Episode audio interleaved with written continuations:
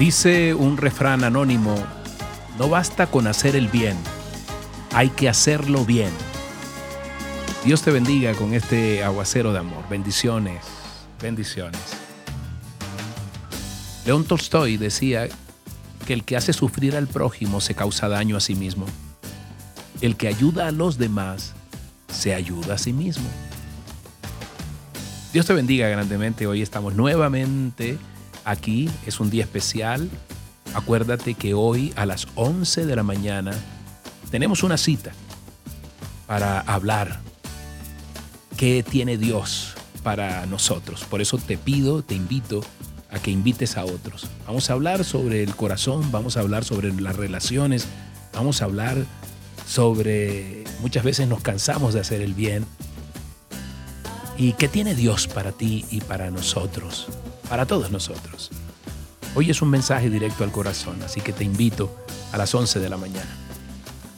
La palabra de Dios, imagínate, dice precisamente, Gálatas 6.9, no nos cansemos de hacer el bien, porque a su debido tiempo cosecharemos si no nos damos por vencidos. Yo sé que aquí algunos me dirán, ah, es muy desalentador estar continuamente haciendo el bien y no recibir ninguna palabra de agradecimiento. Por el contrario, tenemos gestos de ingratitud y no se ven los resultados. Pero aquí Pablo, el apóstol, desafía a los Gálatas a, seguir haciendo, y también a nosotros, ¿no? A seguir haciendo lo bueno, a confiar, sigue, sigue, no te canses, porque tarde o temprano cosecharás. No de pronto las alabanzas del mundo, pero imagínate el premio tan grande que tendrás en, en la alabanza y el premio de Dios confiar en Dios por esos resultados. Y a su tiempo cosecharás bendiciones, sin lugar a dudas. Yo lo creo. Y por eso me instruyo para poderlo hacer. Porque de otra manera nos cansamos y dejamos de hacer el bien.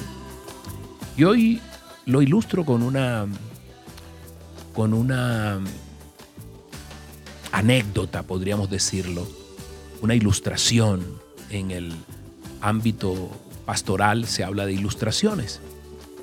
Y Moody, un gran hombre de Dios, decía, óyeme bien, abro comillas, haz todo el bien que puedas, a toda la gente que puedas, de todas las maneras que puedas, por tanto tiempo como puedas. Esa gente, como Moody, cierro comillas, esa gente como Moody no postergaba nada para hacer el bien, no se necesitaba ser rico ni sabio para elevar a los demás. Es una actitud. Y aquí precisamente John McDowell, del cual eh, leí todo esto, este hombre de Dios sabio, dice que alguna vez un joven iba a entrar a una gran multinacional y le pidió un consejo. ¿Qué hago? ¿Qué hago? Yo quiero escalar, yo quiero, yo quiero tener éxito en mi carrera. Y dijo, te voy a dar unos consejos ahora que empiezas a trabajar en esta compañía. Uno, llega temprano. Dos, eh, haz más de lo que se espera de ti. Tres, llega 30 minutos antes. Cuatro, almuerza en la mitad del tiempo. Cinco, trabaja media hora más al final del día. Y ofrécele a la gente, al director, aportar valor a los demás.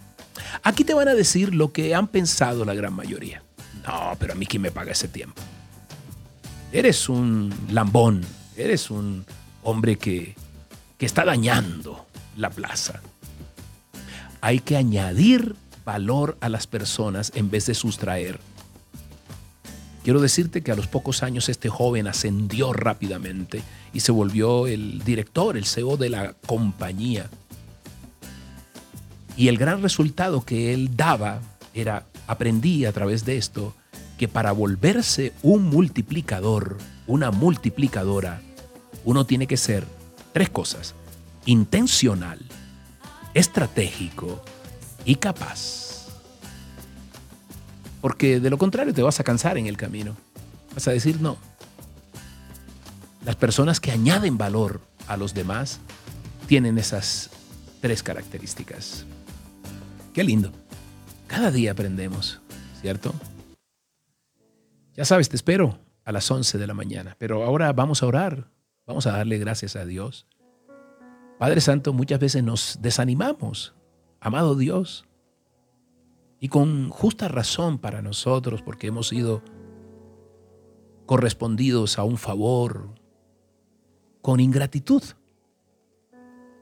Y hoy, Señor, vuelves e insistes en nosotros y nos llamas, bendito Rey, Padre Santo, para que sigamos haciendo el bien todo el tiempo que podamos.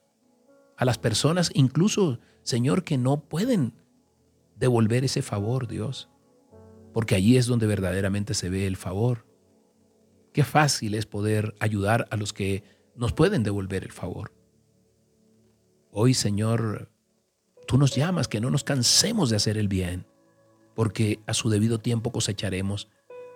Y esa cosecha tuya es ilimitada, Dios. Es para nuestras generaciones, para nuestros hijos, para nosotros, Dios. Y cuando entramos en la disciplina de no sustraer en los demás, sino multiplicar, Dios, eso se vuelve algo milagroso, Dios, que solamente se puede entender en aquellos multiplicadores que lo hacen con intención.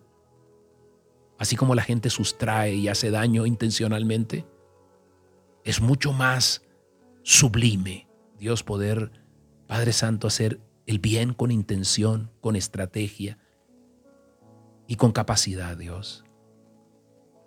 Hoy, amado Padre, nos llamas a no cansarnos de hacer el bien, porque la ciega porque la cosecha es segura, Dios.